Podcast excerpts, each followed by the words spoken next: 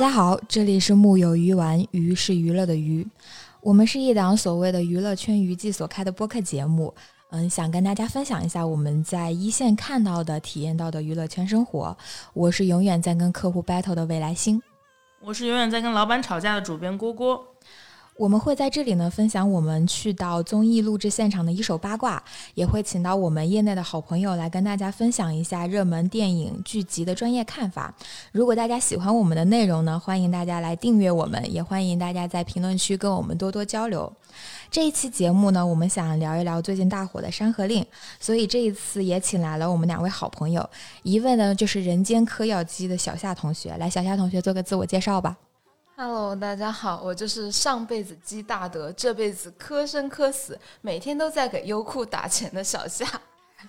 对，小夏是爱山河令，爱的智力。然后另外一位呢，是我们请到了一位刚从媒体转型，也不能说是刚从，就是转型了一段时间的新人制片红福女同学。对，然后我们请红福女来做一下自我介绍。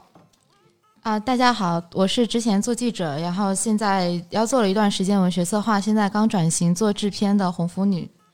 对我们今天来聊的这个嗯项目呢，叫做《山河令》。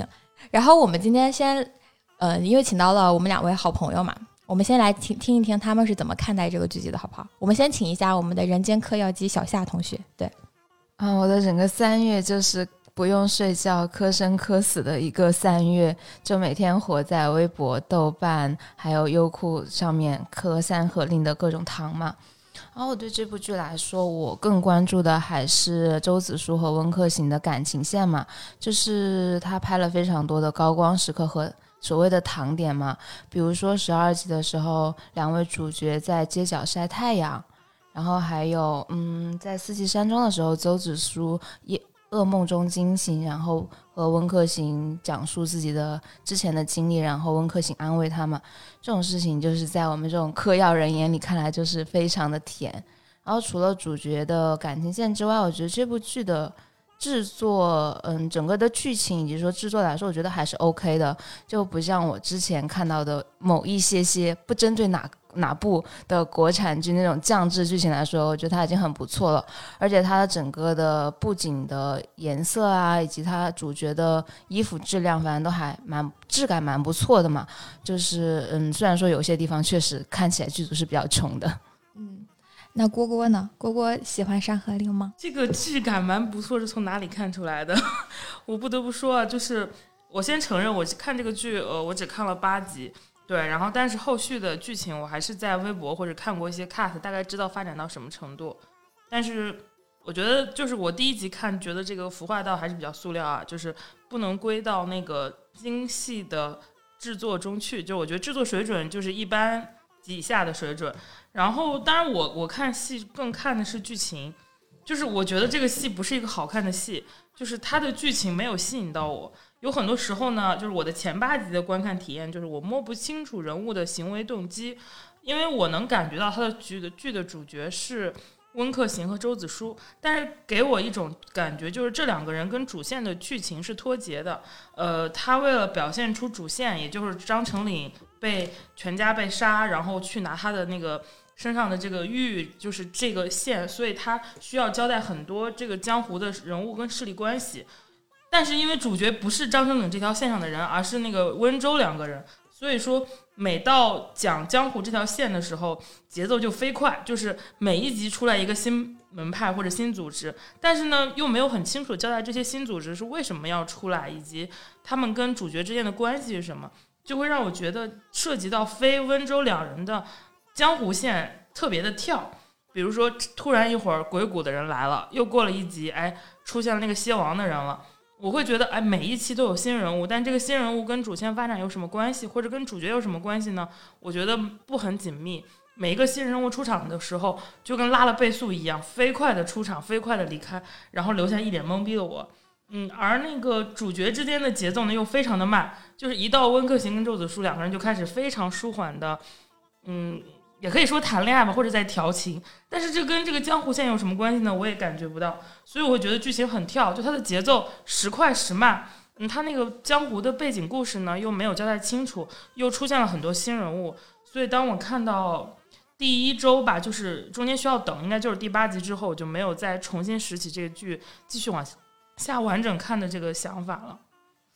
对我其实，嗯，个人情感上来说，我就是也会觉得说《山河令》在剧情上啊，就是也是有些 bug。然后就是老有人跟我说，你挺过前三集就好看了。但是我想给各位就是说一说，就不要挺过前三集，咱们把前三集就做的好看就不行吗？就我老听到这种话，我也是非常的无语。但是我整体的感受上来说，我还是比较喜欢《山河令》的，因为它在情感上是打动我的。就是嗯，首先就比如说两个男主的互动，就他们的那个情感的这个递进，以及他们两个人本彼此之间的那种感情的这个戏带，我觉得还是很打动我的。以及比如说温客行跟阿香那条线也是很打动。我的，所以说从情感上来说，我觉得就是嗯，有被触及到，就是有。甚至就是我，甚至是，嗯，有在某一些部分是感觉到，就是他们有双向奔赴，然后能够完全的把彼此交给彼此的那种感受的。就是从这一点上来说，我其实还是很喜欢山河行，而且山河行，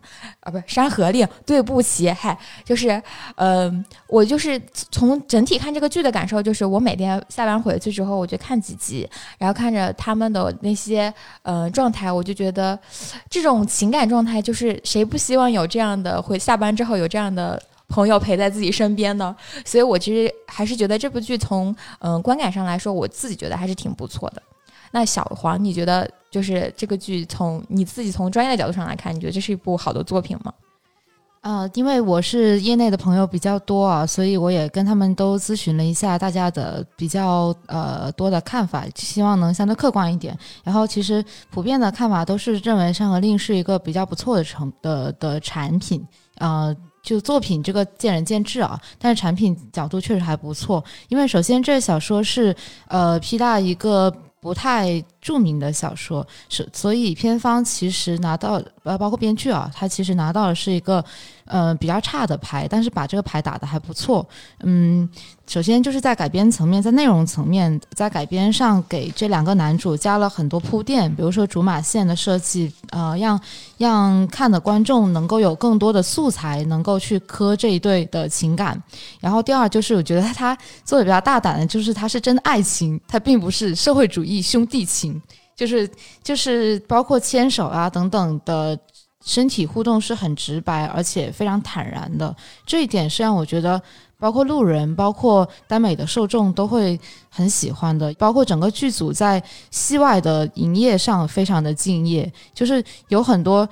之前某些耽美的剧组他。心不甘情不愿的营业，就是非要说我是社会主义兄弟情，那么观众就不磕了。我就觉得你明明就是在卖腐，你明明就是在抓取腐女的受的的注意力，腐女受众的注意力，那为什么你还要这样挂羊头卖狗肉？这是很微妙的大众心理。我觉得《山河令》的剧组就非常坦坦荡荡，那么你这么坦荡，观众自然也会喜欢。所以各个层面，内容层面、营销层面、传播层面。它都是一个不错的产品，但是其实这个剧它目前来说，它的争议点还是挺多的。对，因为它在推这个剧的时候，主打的是武侠嘛。但是，嗯，很多的武侠受众其实很明确的说，它它就是不是一部武侠剧。就是，嗯，我不太清楚，就是大家对武侠剧是一个什么样的定义啊？对，小花，就是从专业的角度上，你个人感觉就是小武侠是一个具体来说，你觉得是一个什么样的剧集类型呢？对。嗯，现在其实做武侠人很少了。我个人认为，武侠的本质其实是反抗，其实是反抗统治统治者的霸权。就是一直以来，不管是金庸，还是古龙，还是温瑞安，还是梁羽生等等，都有都是这个。主题武侠的主题都是反抗，但是如果要说《山河令》是不是武侠，我个人的看法是，它有武侠的壳，包括它种种服化道、种种呃，比如说两个男主角之间的相互守护、相互呃扶持着一起走下去的这个精神，可能是有一些所谓的侠义精神在，但是它本质上并不是武侠，它本质上是一个偶像剧，是一个谈恋爱的偶像剧。呃，那个武侠是相去甚远的，不是说你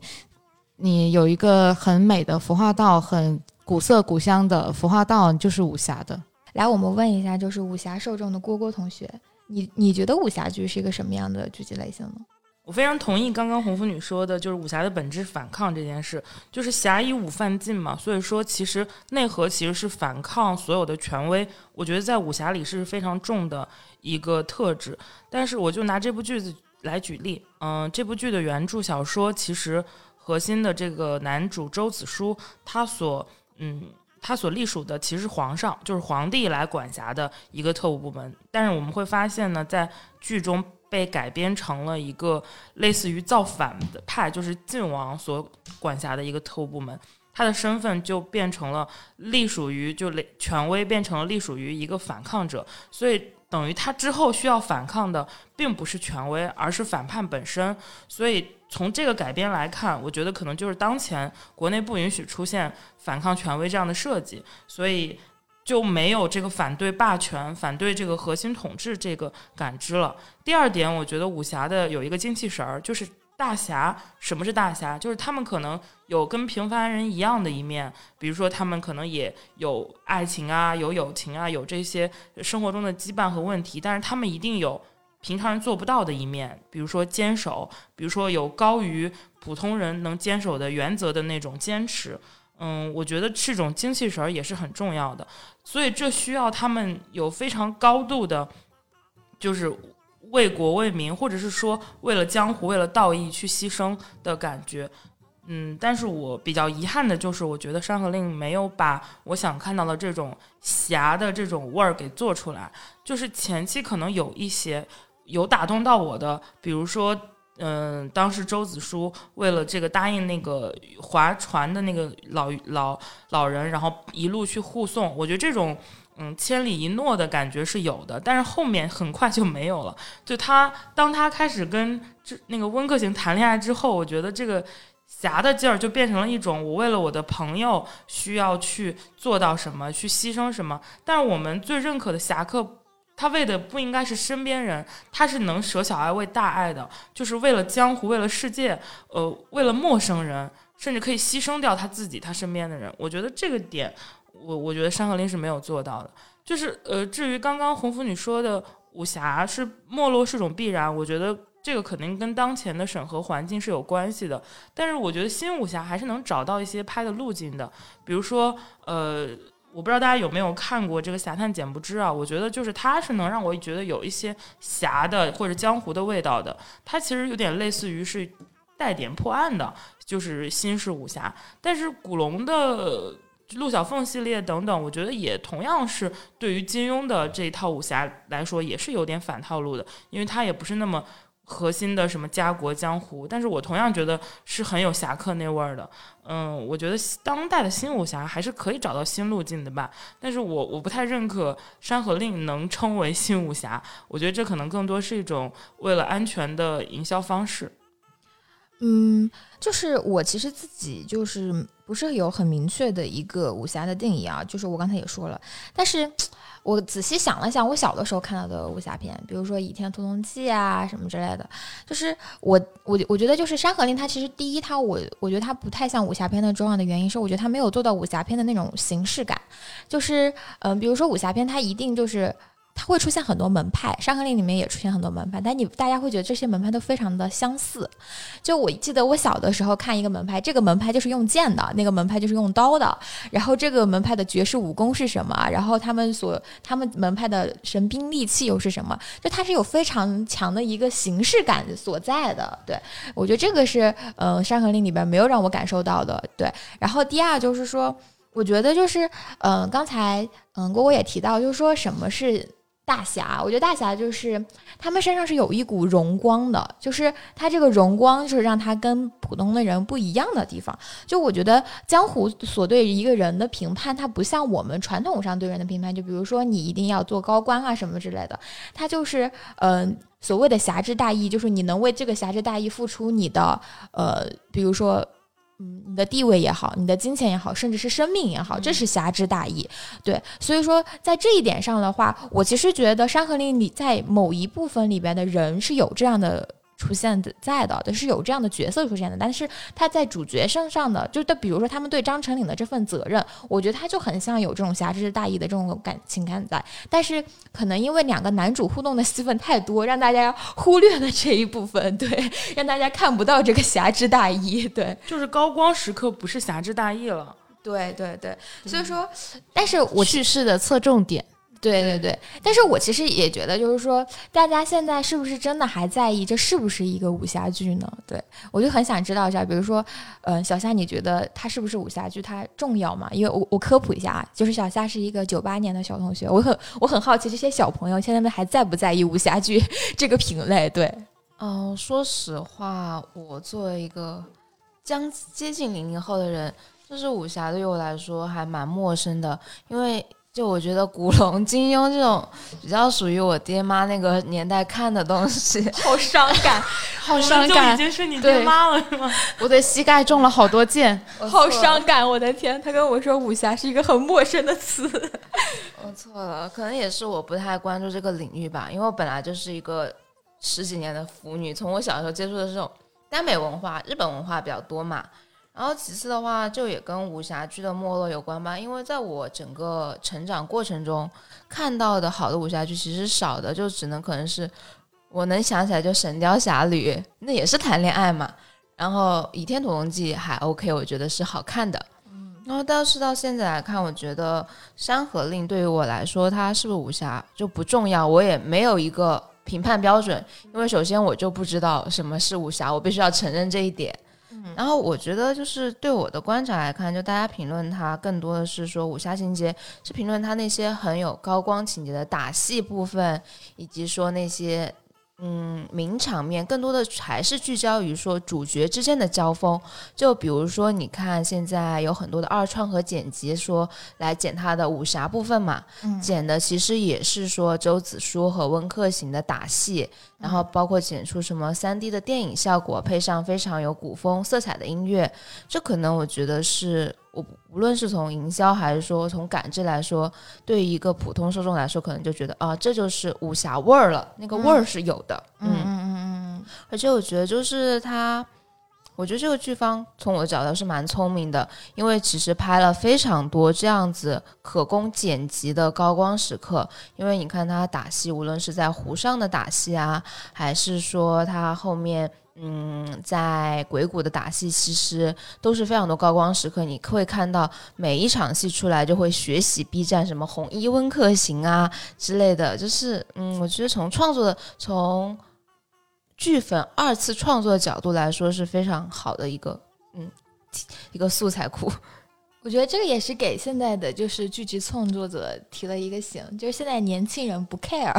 不 care 你所谓的什么江湖追求的是什么，武侠追求的是什么。对我觉得，我觉得就是这个追剧的这个心态很有意思啊。就是小夏一直在跟我说，我今天又在论坛磕生磕死，我今天又在 B 站磕生磕死。我就想说，看个剧，他就说，然后他就跟我说，他。每天看剧只是他很小很小的一部分，就是他每天要花大量的时间在社交媒体上，然后再包括在二次这些二次创作上花很多的时间去看这个剧。所以我其实发现现在的，呃，可能对于新一代的用户来说，大家的观剧的这个就是习惯已经是改变了，他们更加注重。用互联网的词来说，就是更加注重交互，对，也就是更加注重这种二创的这种感觉。就是红妇女，你从这一点上来说，你自己有什么明确的感受吗？对，呃，我觉得首先还是得内容本身提供了一定的素材，然后才会啊，就是比如说各种 UP 主啊，各种呃剪辑的大大才才能有素材可以剪。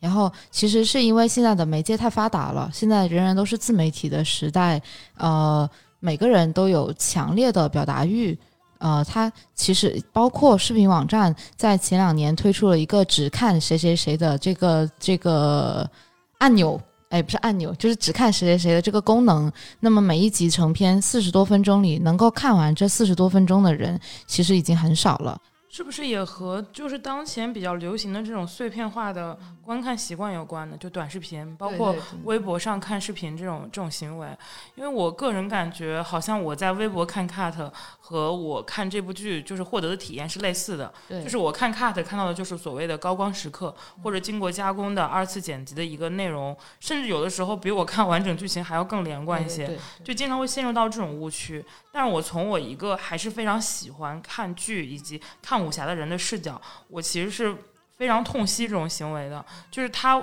这样会给我感觉，就是可以给创作者一种捷径可以抄了。就我只需要有一堆很时髦、职高的人设，以及一些所谓的高光片段，我可以不用管我的剧情进展是不是符合逻辑，我也不用在意我这些人物塑造是不是有更深层次的内核，我交给大家去创作就好了。就是。嗯，我我想说一下，就是我觉得这种我我只看主角，然后我就奔着我我想看的这些片段去看的这种行为，其实不是再往后就会滋生出一堆我根本不 care 内容，就愈发的不 care 内容的这种这种路径嘛。就本来武侠在当前已经很示威了，因为你你要写一个江湖，你不可能是只写三个人、四个人，一定是上百人或者说是几十个人为主线的一个江湖去铺这个脉络轴的。你现在我为了更多可能的保留主角的高光跟戏份，那么我在其他人的人物铺垫上就又赶又快。那我记忆中的那些像古龙的江湖、金庸的江湖里那些非常丰富的群像和人物，我之后还能不能看到呢？我可以分享一些行业八卦，就是说到这儿，正好说到这儿，就是正正在。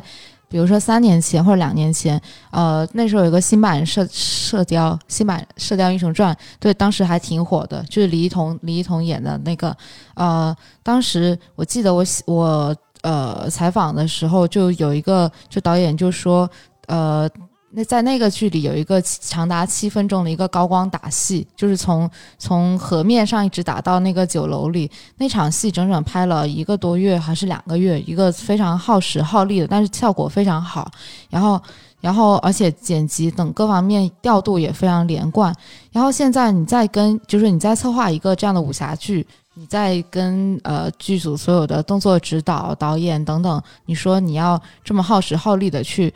去拍这样的打戏其实是很被动的，包括平台他也会问你，就视频网站他也会问你有没有必要花那么多钱，花那么多人力物力去拍这样一场打戏。反正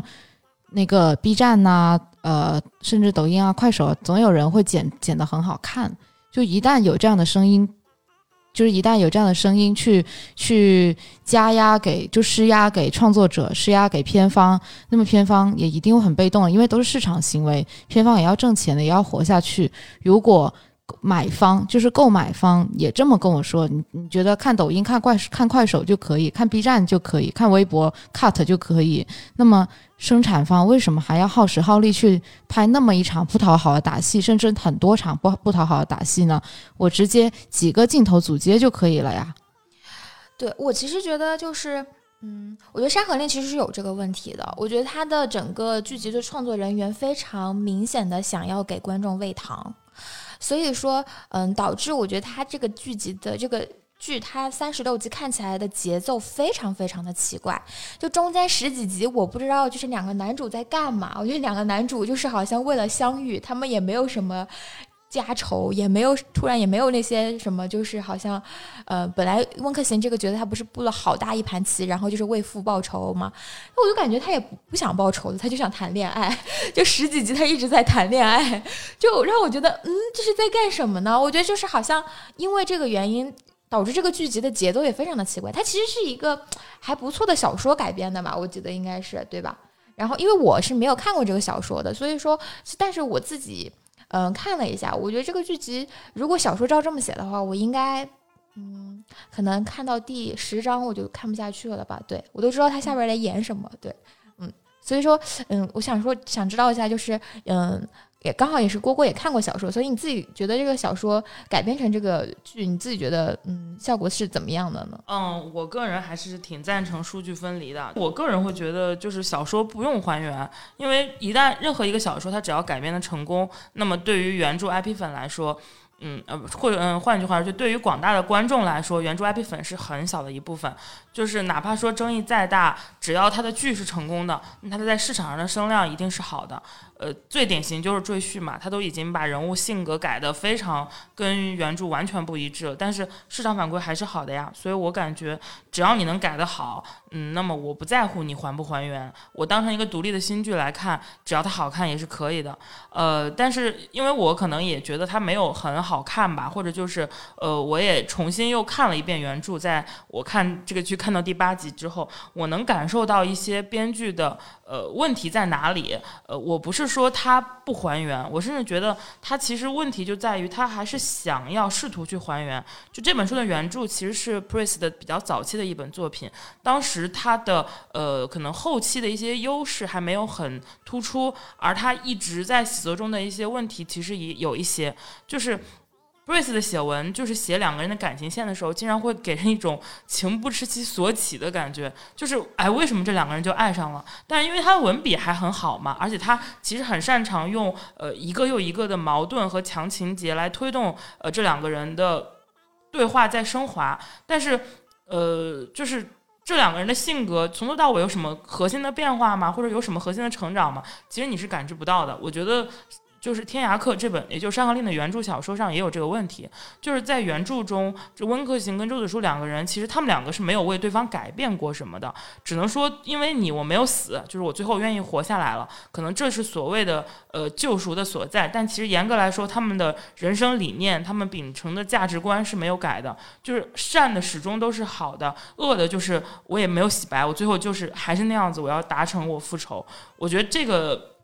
其实是呃，等于是人物性格没有发生一个很剧烈的变化。那你在做影视化处理的时候，你肯定不能这样。就是你这样子的话，你又不能真的拍成爱情戏，你不能拍一见钟情，你必须要跟观众解释，你这两个人为什么会始终一路都在一个剧里一起行走，一起去去去发生一些呃情感或者是升华。所以我能感觉到编剧在把这个书里的，嗯，我觉得更像是一见钟情的故事，改成了剧里的想要做那种。呃，互相救赎的这种故事，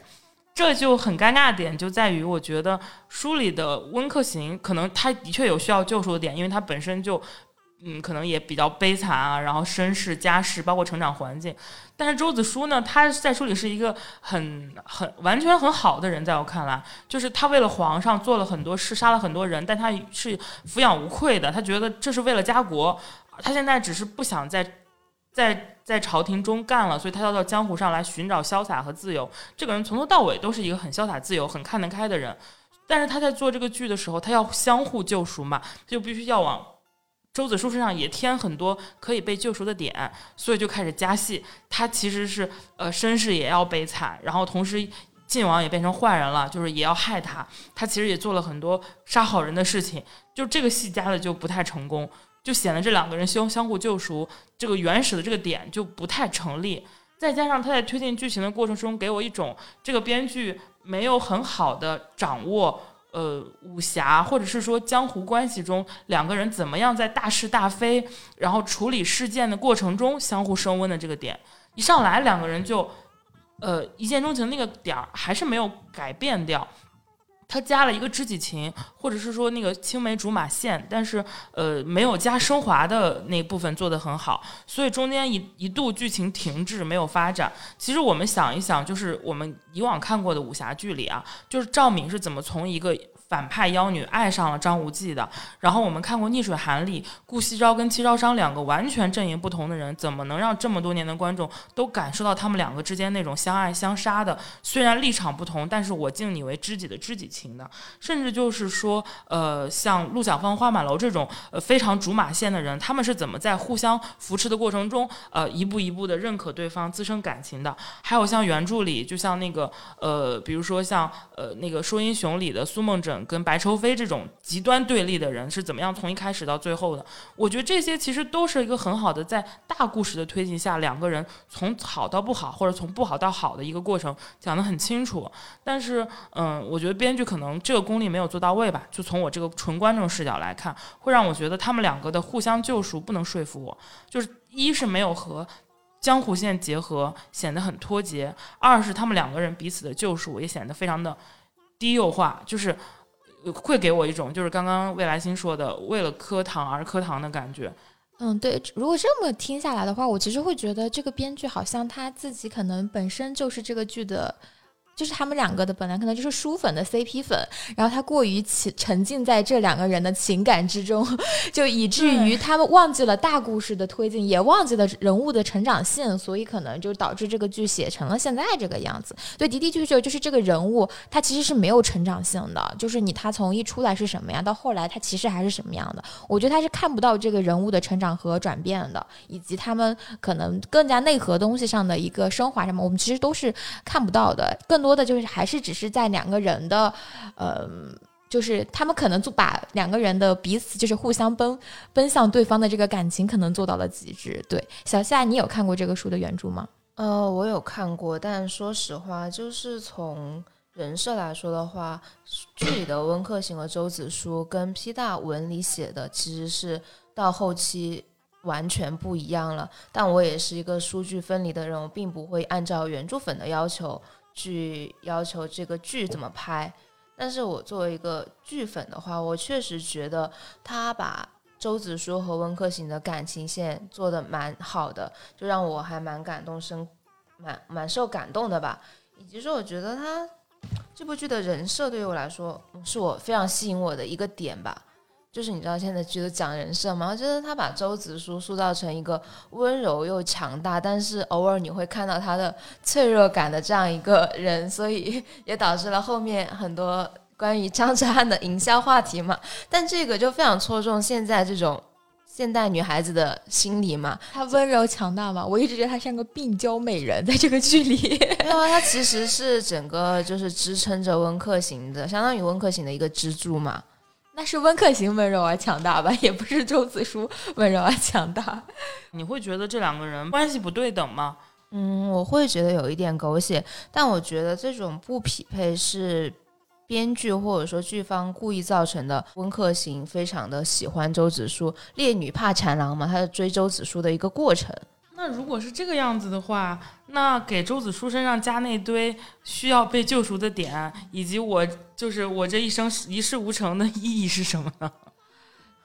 对，我就觉得这个剧本上有在很多这。人物的，就我觉得这个人物是立不住的，在很多方面上来说，我感觉他好像是为了惨而惨，为了甜而甜。我觉得这是好像在剧本上本来就有也有很多很奇怪的地方吧，而且包括这个剧本就是就是为了惨而惨，为了甜而甜，就是导致他的注水情节特别的严重。到了十二期之后，有很长一段时间的停滞。对，就是我也不知道是什么造成的，为什么有。长达十几集的这个样的一个停滞出现，对，而且我也不知道是编剧还是导演还是剪辑的问题，就是他有很多交代这个其他人或者说这个大背景故事的东西，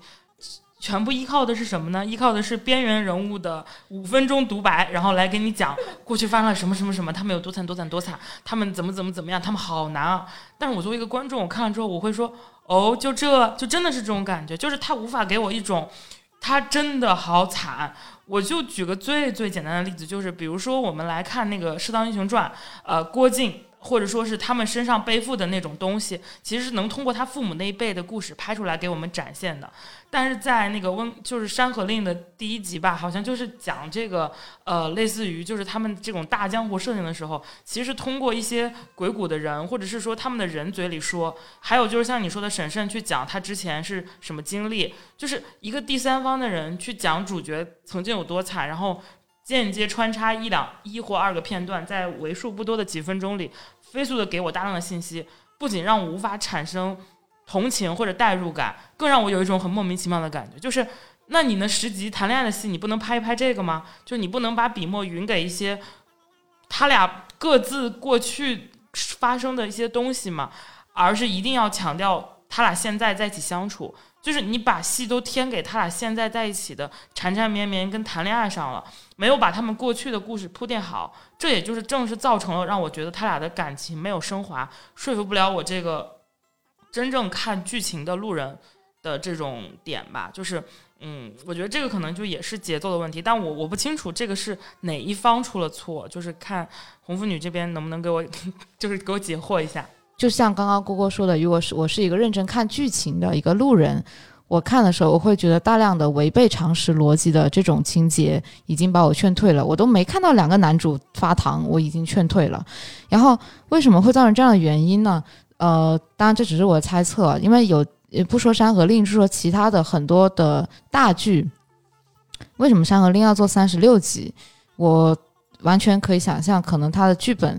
呃，也许没有到三十六集，也有可能。也有可能是差不多这个体量，但是实话实说，现在在中国做电视剧三十集以下一定是赔钱的，不管你做任何类型，古装、都市，所有类型一定是赔钱的。所以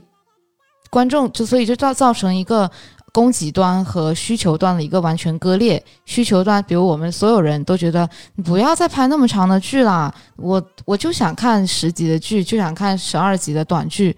没有办法，就是。就是生产端，就供给端的人，片方不可能做十二节剧，尤其是大古装，古装的成本非常非常高，即使是呃不是一线的演员，他成本也是下不来的。所以种种原因，可能就导致《山河令》的剧情，它就是加了很多人物，它就是得就是没有办法的办法，就换了一个片方来做这个故事，再换一个古装也是一样，也是嗯。所以，为什么观众就喜欢看 cut？因为 cut 只专注主角，只专注主线，然后 cut 可以不用看配角，可以不用看那些注水的东西。但是，难道片方就就就必须得认栽吗？我我不挣钱，我难道要要干不挣钱的生意吗？所以，这可能方方面面每个流程都有原因，但根本的原因还是我们这个体系。绝对有问题，绝对的这个按集卖钱以及三十集以下的剧就是不挣钱。这个体系如果短短时间内它是不可能改变的，那么观众就永远都要被喂三十集甚甚至四十集以上的这种注水的东西。我觉得这个事情可能对于不同的人来说，嗯。它是不一样的，你就比如说，对于小象这样的嗑药机来说，我感觉他拍到四十集，小夏也会很开心，是不是？他比他连他连花絮他都能花钱买的人。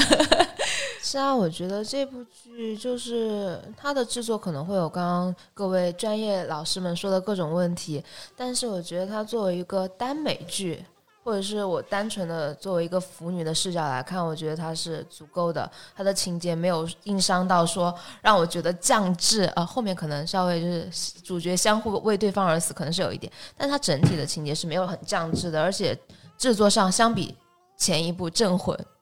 对不起，拉踩《镇魂》已经好了非常多了，所以这里是小夏的观点，不代表木有鱼丸的观点。把小虾给卖了，对不起，来小虾你接着说。嗯，是有很多的，就是他编剧加的这些糖点的话，其实对于一个腐女人群来说的话是需要的，因为比如说优酷它赚钱嘛，从十几集开始就开始超前点播了，每天十每隔几天十二块钱的这些钱，就是作为一个剧粉会出吗？就可能还是腐女的群体会愿意冲动消费啊。那么我要看什么呢？我情节可能只是占我要看的百分之二十，我更多的就是为了看温州发糖啊，对吧？那我觉得我其实可以理解这种心态，在一定程度上，这跟那个甜宠剧的市场是一样的，就是只要恋爱谈得好，我去磕到糖，我觉得甜了，那么什么背景、什么故事、什么节奏都不重要。我们看很多，就是我比较好奇的一点，就是为什么呃很多就是我我首页关注的很多喜欢看单改或者耽美的。受众他们可以转发那个甜宠剧的那些 降智情节，哈哈哈哈哈。可是到他们自己去磕这个他们的这个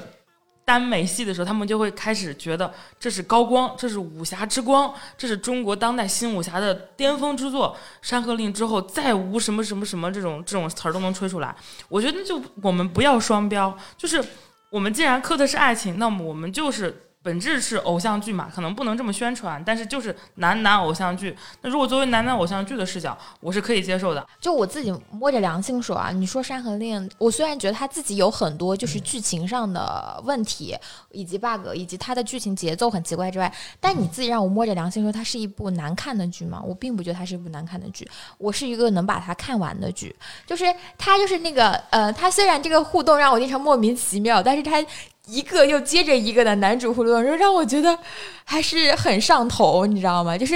呃，我我我可能也就是那种我就我就我觉得我也能够接受，就是这样的剧集，就是我不我不要求他给我讲什么精气神儿，他就是能够让我在短时间内获得快乐，让我吃一个糖的快乐。对我，而且我我自己也觉得，就是说他虽然说舍弃掉了很多就是武侠的情节或怎么样，但是我觉得他在。嗯，两个男主的互动上，他还是有做的很好很好的地方的。对我在很多的瞬间是能够被到这被这两个人打动到的，就是我觉得这是一个非常强的明确的一个，可能是一个就是现代人的情感需求吧。我觉得现代人。大家就是现在就是我们所说的那种界限界限感非常非常的明显，大家对自己身边的这种情感的，就是嗯，大家都会强调说要首先爱自己，不要让自己受伤。然后你为什么会傻的这么去相信一个人呢？有点脑子好不好？我觉得好像大家都在生活中已经渐渐成为这样的人了。然后，但是其实我们的本质上。我觉得人他就是一个情感的动物，你的情感不仅是需你是要获得的，你同时也是要付出的。就是我觉得这两个男主之所以打动人，是他们是真的。你仔细想一想，你能够在生活中完完全全的把自己的性命交在一个人的手上吗？就是像嗯，我记得就是周子舒有一句台词让我印象特别深刻，他说，呃，他被那个那个王爷抓去的时候，他然后那个温客行来救他，然后温客行救到他之后，他有一句台词，我觉得就是。非常的狗血，但是我在那一瞬间我是感动到了。他说：“我不知道你什么时候会来，我也不知道你怎么来，但是我知道你一定会来。”会来。我的天，就是，嗯，你，我觉得你在现实生活中是很难找到这样的情感去实现的，但是你是一定也需要这样的情感，以及你也是向往这样的情感的。所以说，我觉得很多人为了他们两个这种所谓的双向奔赴感动，我觉得是有原因在的，因为大家可能就是，嗯，离自己可能有一些远，但是的的确确需要对。啊，我是这样讲的，因为就提到说刚刚那些高光时刻，以及说对看剧的感受。但我作为一个完全追了这一部剧的人，感觉就像你刚刚说的，我觉得《山河令》它只是我娱乐消费的一个土壤或者一个脚本，我消费的是它所产生的，以它为脚本所产生的各种各样的二创内容。就比如说我看剧，可能就是每天。或者是超前点播，那么四集两个多小时，但我每天会花差不多几十个小时在上面。我看的是什么呢？我其实就看的是微博、豆瓣以及各种对于《山河令》这些高光时刻的解读。我觉得这是两种心态，但是，嗯，对于现在单改扎堆的来上的这种情况，我其实觉得创作者们，嗯。就是要还是要把两种路径区分，就是我觉得既要能产出这种呃方便大家磕糖的小甜剧，或者是说偶像剧，我也还是由衷的希望很多买了花了大钱买了 IP 的制作方能够把部分那个耽美小说中的世界观，或者是我更看重的故事给还原出来。就是我为什么喜欢看耽美，是因为我觉得很多耽美的小说，它讲了很多 B G 小说里没有的故事。就是我是看故事的人，比如说有废土、有末日、有机甲，然后甚至是有各种武侠、江湖等等大很多类型的一个完整世界观，还有奇幻啊、玄幻等等。就是这些作者们写的故事里，嗯，可能两个男主在这样的一个武侠。或者是说别的故事世界观里去碰撞、去去相爱，嗯，我觉得这很重要。但是他整个让我感动到的故事也很重要，嗯，我觉得可以为了，就是我觉得两种选择嘛，可以做那种能磕到糖的。但我也我作为一个看故事的人，我也很期待，就是能把那些好看的故事，或者说是这个世界背景，呃，能够还原出来，真正做那种能不止让。腐女看也能让直男看的东西。其实今年整体来说的话，看整个的剧集市场的话，耽美这个耽美剧，就大家也说耽美一零一嘛，今年会有很多耽美的这种就是作品上来，的的确确就是也到了一个井喷的一个时刻了。所以说，其实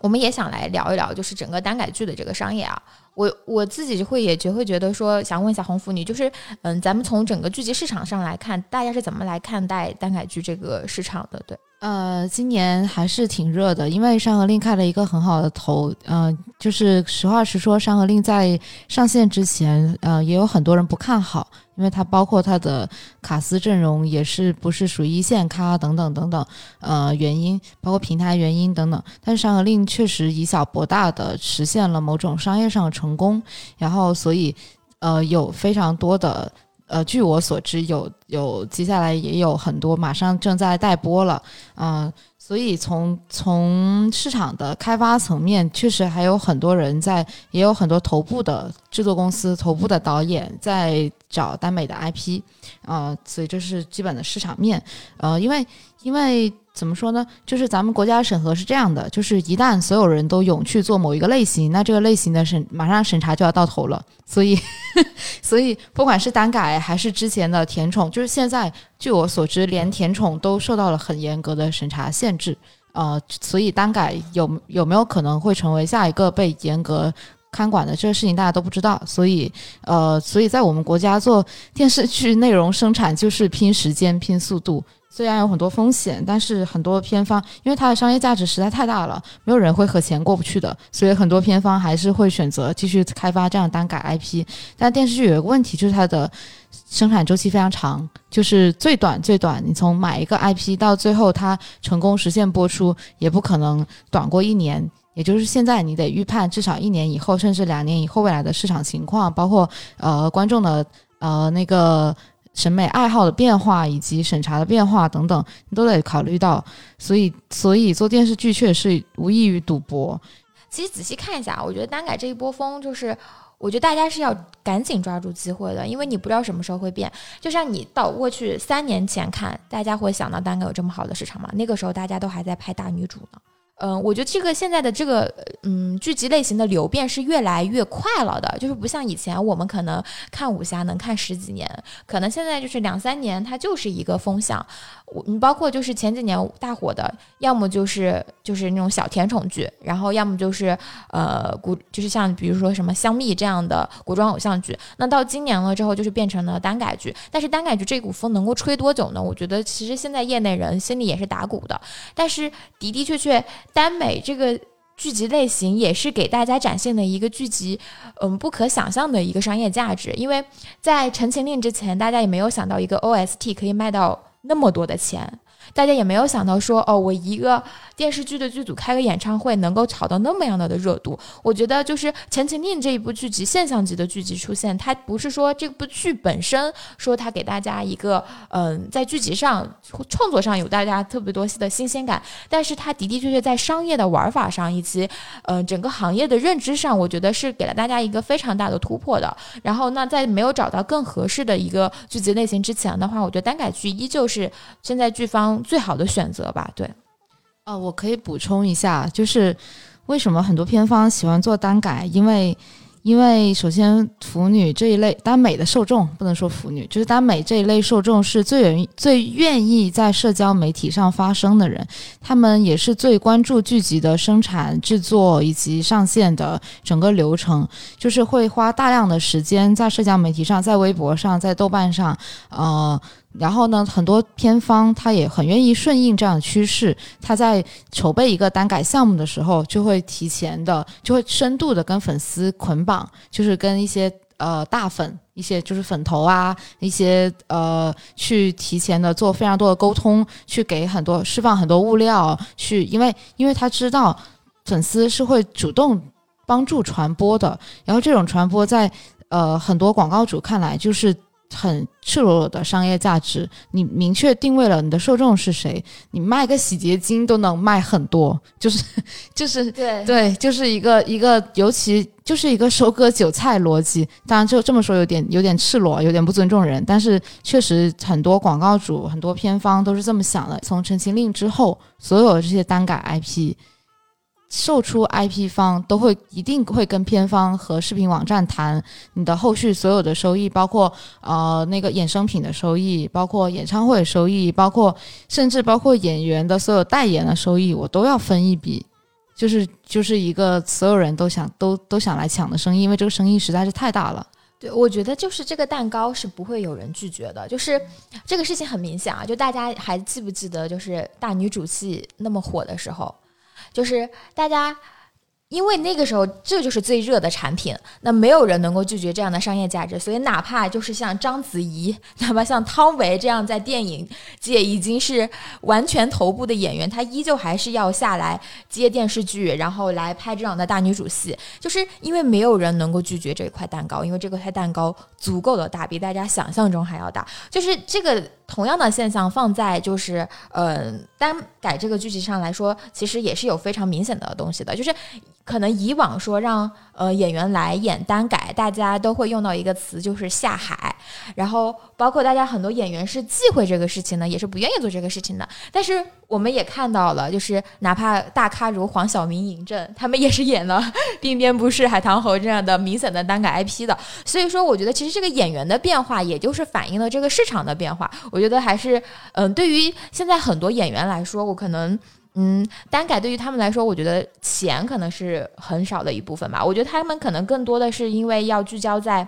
我要在这个行业里边出现，因为演员这个职业就是你首先要被看到，然后你才有可能被选到。所以说，很多人，比如说最开始我就豁得出去去接这种 IP IP 的人，他就是能够，可能一开始。大家接这个 IP 就是他最不好的时候，但他能够通过接这个 IP，成为能够一一下子飞跃到所谓的一线。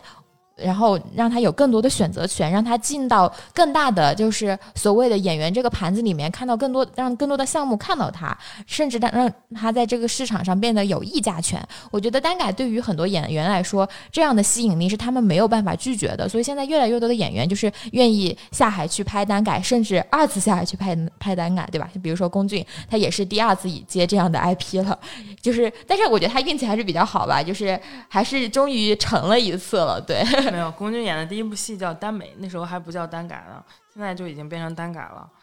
我觉得还是很直接啊，就是对演员加成上，因为我们之前也跟很多做业内做那个代言、做营销的朋友们聊过。呃，就说龚俊跟张哲瀚吧，通过这部戏，他们的商业价值飞速的跃升了。呃，其实对于之前来说，他们的代言费用其实也不低啊，没有大家想象的那么低。但是更多可以说是有价无市，就是不是那么理解，就是他们有这个价格，但是可能没有什么品牌会去找他们，因为他们的粉丝量，包括他们的市场影响力是有限的，可能只是一个报价罢了。但是在那个《山河令》之后，可能他们的价格，你说真的能涨多少，倒也没有。就比如说我从几百万到上千万，呃，不会是这个阶段能体现的，但是至少他们有大量的市场出现了，可能至少比如从两百万到四五百万，我觉得是可以的，而且他们的这个。已经有很多品牌会争着来找他们去做短期的代言人，去找他们做商业合作。呃，就是大量的长期的后续效果可能还需要再观察，因为我们跟业内的朋友也聊嘛，就基本上你像不管是镇魂还是陈情令，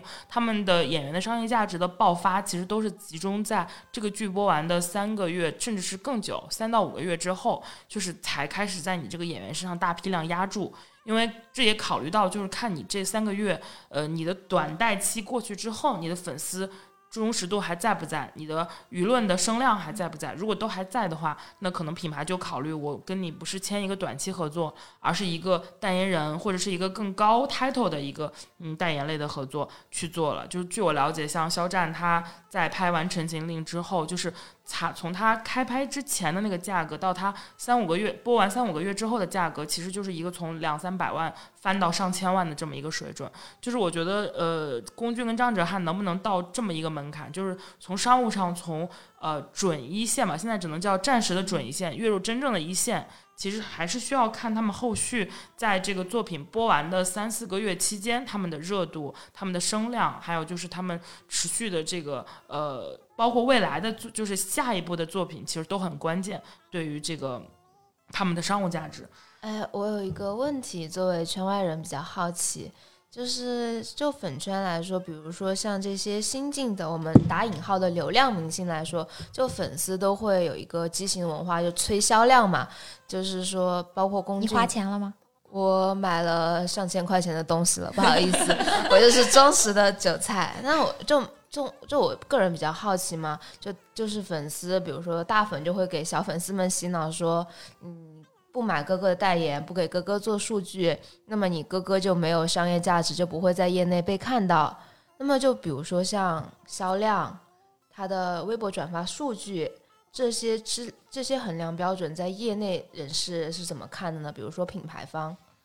那肯定是重要的。就是虽然我自己非常不认可这样的行为，但是我必须要说的是，当前品牌代言有非常直直观的两个逻辑。第一个逻辑就是。我找你就是为了你的流量，就是它其中不一定是你的销量，销量只是一部分。第二部分是话题价值，就比如说我找了龚俊做代言，那这段时间，呃，龚俊的曝光率非常的高，他的粉丝、他的社交媒体、他的微博热搜等等，到处都是说他的，那么也连带着会让我这个品牌的提及率、我的市场认知度再往外推一推，就所谓的话题价值。第二个就是所谓的呃商务价值，就是直观的粉丝买了多少，有没有一抢而空，就是有没有让我这个新推出的这个新线款的。这个东西卖得很好，就是这个是短期代言人品牌主非常看重的。那可能运作了一段时间之后，想进入到长期代言的这个关键环节，就首先你至少短期代言的。要求你得达到吧。换句话说，说我花了大几百万，我签了你这个新进流量，结果你卖不动货，你没有话题价值，那我根本不可能考虑去让你变成长线，因为你并没有达成像什么天王或者说像杨幂这样的顶级流量这样的大众认知度，所以你无法。到我的另一个衡量标准里，因此我现在衡量你还是按一个流量的标准来衡量。那么品牌会看重这个，就是虽然我个人非常的就是不认可现在这种畸形的生态，但是从对演员的帮助，至少商务上的帮助来说，其实大粉去做推销量啊，包括就是让就是做数据是有是有价值，因为品牌就是非常直观的。如果我不为了挣钱，我不为了我的。品牌，我为什么要去找你呢？我给你几百万做慈善吗？所以说是很有必要的。但是就是可能还可以补充一点，就是当他进入到长线代言人的观察区域的时候，可能更值得注重的就是第一点，我看的是他这个人的口碑。就是他有没有大负面？就如果说他在就是播完的这，或者说从开播开始的三到五个月期间，他爆出了非常大的负面，那可能很多品牌就直接 say no 了。就是我希望一个代言人身上是没有污点的，这个其实很重要。这个呢，就是跟粉丝提个醒，就是你要是真的也不必要去勉强自己去花很多钱，你可以多。带他的话题发一发，也是为你的哥哥助力，好不好？我们理性消费，就是没必要，好吧？就是我觉得，就是我现在从我自己，因为我自己在艺人行业工作过啊，我其实觉得现在对于龚俊和张哲瀚来说是一个非常关键的时期。就是，嗯，我觉得我很认同以前我跟红妇女聊天的时候，她说我的一句话，就是这个圈子里面只有一线和十八线，没有所谓的二线和三线。就是其实。因为二线和三线就是所谓可能在价格上或者说大个大众认知上有这样的划分，但是二线和三线的可替代性是非常高的，就是我可以用你，我也可以用别人，其实这个效果不会差很多的，不管是聚集方来说还是品牌方来说，它其实没有那么的重要，对，而且它的。嗯，老老实实说，下一个 CP 来了，你就是被抛弃的那个人。所以对于张哲瀚和龚俊来说，现在其实是一个非常重要的时间点，因为你拿到了这场这张入场券。那你拿到这张入场券之后，你能够做什么呢？就是你接下来，其实对于演员来说，最重要的还是作品嘛。就是你正儿八经说娱乐，就是像在娱乐圈，你能够靠一直靠 CP 营业，然后能够一直持续，我就说长一点嘛，能持续半年的这样的一个效果吗？就是也很难吧，对吧？就是大家，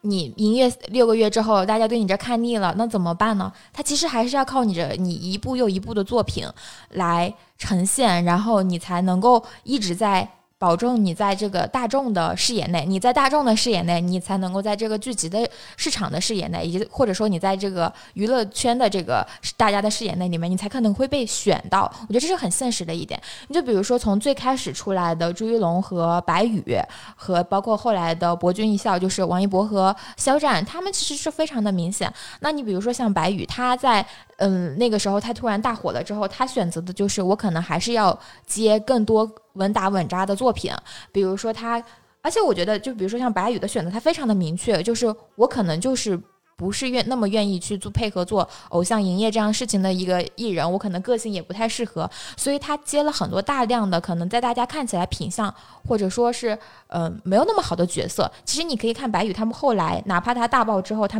从来不挑卡司，他甚至在愿意在上海情里面演那样的一个比较小的角色，就是或者说他也愿意接像《沉默的真相》这种本来可能比在相对来说比较嗯小的一个小体量的一个剧集。而且我们也据说也是知道说他这个剧集他接的这个费用也是非常低的，他明显抱着就是我要先跟好的公司尽可能的拿着我这张，呃。这张火的这个名片，然后我能够跟好的公司搭上，然后我后来能够接触到，比如像正午阳光这样比较熟悉的、比较好的，能够一直产出好的质量的剧集公司，能够合作上，然后让他们看到我的能力，以至于我在未来的这个演员的这条路的发展上能够走得比较稳健。核心还有看演技了，我觉得能不能接到好的合作方。因为现在业内的好合作方，大家知道也就那几家剧集公司嘛，正午啊，什么呃耀客啊，然后可能还有那个柠檬啊、新力啊，就是也就那几家，然后再加上他们家这不同家的爱好演员的风格，制作的内容也嗯不是完全一致。你像想要和正午这样的格外看重演员的呃品质，然后演员对演员要求很高的这个呃这种公司来来合作的话，其实是需要有演技门槛的。你如果真正想走演员这条路的话啊，就是我觉得这是另一个选择。如果他们做了这样的选择，其实，嗯，他们未来的商务就是完全的路径，另一条路径了，就可能奔的是国民度，是好口碑，是好演员的路径。嗯，因为我换句话说，就是同样的大爆剧，因为我们也观察过很多大爆剧出来的人，呃，其实像张若昀，他在《千余年》之后，他其实不缺代言的，他有大量的非常比较高端的。汽车、家居等等品牌的代言，也不是局限在什么美妆这种快销上的。这说明其实业内是很认他的另一个演员路径的作为代言人的可选择性的。我觉得，如果龚俊跟张哲瀚他们是认真的想要往演员这个路径上走，是可以考虑去做，就是这个路径发展。当然，前提是他们能找到适合他们的项目，就是真正优质的口碑项目。对我其实觉得，嗯，明星这个事情，就是尤其是。我觉得单改这个蛋糕已经是大家都被看到的蛋糕了，那而且有人已经吃到这个蛋糕了，那未来一定也会吸引很多的人来抢这口蛋糕。所以说，对于龚俊和张哲瀚来说，这个时间是非常非常紧迫的。就是我觉得很嗯很重要的一点就是看你的下一部剧是什么了。那我觉得可能就是需要做好选择吧，就是你因为你火了之后可能。你就不是一个单纯的你了，你背后有你的经纪公司，甚至你背后有很多平台，他们可能希望你去呃尝试的路径跟你自己想做的可能并不一定那么一致。就是嗯，简单来说，就是所谓的接到好角色，其实对现阶段的他们来说是意味着要牺牲很多的。真正的。又有片酬，又有高国民度、高口碑的大制作的主角，可能还没有到能选他们的阶段。而那些可能有一定的角色厚度、有人物深度的呃剧，可能要么是小体量，要么可能是配角，就是。那他们的团队或者他们自己愿不愿意火了之后还去演配角呢？他们愿不愿意去拿很低很低的呃价格去接一些，就是像比如像白宇那样去接这种陈真这样的项目呢？还是说找一个大 IP 大流量比较更稳妥的去巩固呢？我觉得都不能说错，其实都是有各自的擅长的地方的，只是说嗯，年轻人嘛，就是还是有梦想的，但是就是看他们能不能真正的做到。因为你如果真的想去做好演员，你可能就要。你需要拒绝的有很多东西了，是真的，就是很现实的一个问题，就是呃，艺人赚最赚钱的时候，对于张哲瀚和龚俊来说，他们可能就是这就是他这辈子最赚钱的时候了。那这个赚钱的时间，就是呃，我我我普及一个常识啊，就是。这个时候，对于他们来说，要去接一部好的剧，然后让他们立马投身剧组，是一个很困难的事情，因为这个时候是他们商业价值最高的时候。然后你要投进一个剧组的话，那起码就是三个月打底。如果你想拍一部好剧好剧的话，它基本就是三个月打底的。那这个时间成本，它其实是可以接很多很多一个商务的，因为很多其实的商务的时间可能就是一天，我一天去一个城市一场商演，或者我一个品牌站台。这个钱是来的很快的。我录一场综艺，这个时候他要是上一场综艺，他的价钱是非常高的，这是非常现实的东西。那我要不要在，比如说这个是三个月、半年或者是一年的时间里边，我要不要能够选在这个这个这个我最有议价权的时候去立马投身到一个剧组来说？我觉得对于他的团队来好，对于他个人来说，他也是一个非常非常难的选择。对。对，因为我们跟业内的朋友聊，也得知的信息是，他们的商务其实是有很明显的涨的，但是片酬好像并没有很多的变化。其实我觉得，就是可能这个时期对于龚俊和张哲瀚来说非常的关键，他的团队也是立马要跟得上的。因为就是，嗯，艺人做的再好，如果团队不够专业的话，像还是有很多暴雷事件出现的啊，这是非常明显的，可我们可以看到的。比如说他们的前车之鉴，是吧？我就不点名了，这个明显就是团队不作为，好吧？嗯，我也不说是谁，大家心里都明白。对我觉得这个就是很明显的事情，就是嗯，这个时期的团队如果成长他跟不上的话，其实对于艺人的影响是比想象中要大得多得多的。对。所以我觉得核心其实还是，不管是我们聊了这么多是剧还是演员，都要耐得住这段耐得住寂寞吧。就是我们刚刚也说，也要守得住繁华，我觉得是。就是呃，就是你可能你现在去进组拍一个戏，你可能尤其是好的一些呃团队，他们可能不会要求不不会允许你时不时拍着拍着戏出来录个综艺，然后出来接个商务。但是你熬得过这几个月，等你的项目上了之后，可能你就是又一番天地了。就跟做单改剧一样，可能现在正是风口，大量的人扎堆去做这个事情，但。真的等到这波风过了之后，我觉得它就跟任何一个品类，它跟呃，它就跟武侠呀，包括我们聊的像什么悬疑题材，甚至是像一些军涉及到军政啊的一些就这种题材是一样，他们都有自身的审核难点，也有他们的特定受众群，是一个类型题材。但是等过了大风口之后，真正还会在市场上出现的有商业价值、有水花的剧，一定是品质扛得过去的项目，就是。熬过那个最火的那一阵儿之后，能继续往下，我觉得是比较关键。对，就是当你变成了真正的准一线的时候，你的粉丝会不会为你打头就没有那么重要了。你永远都不能要求你的粉丝有忠诚度，他们是变化最快的那群人。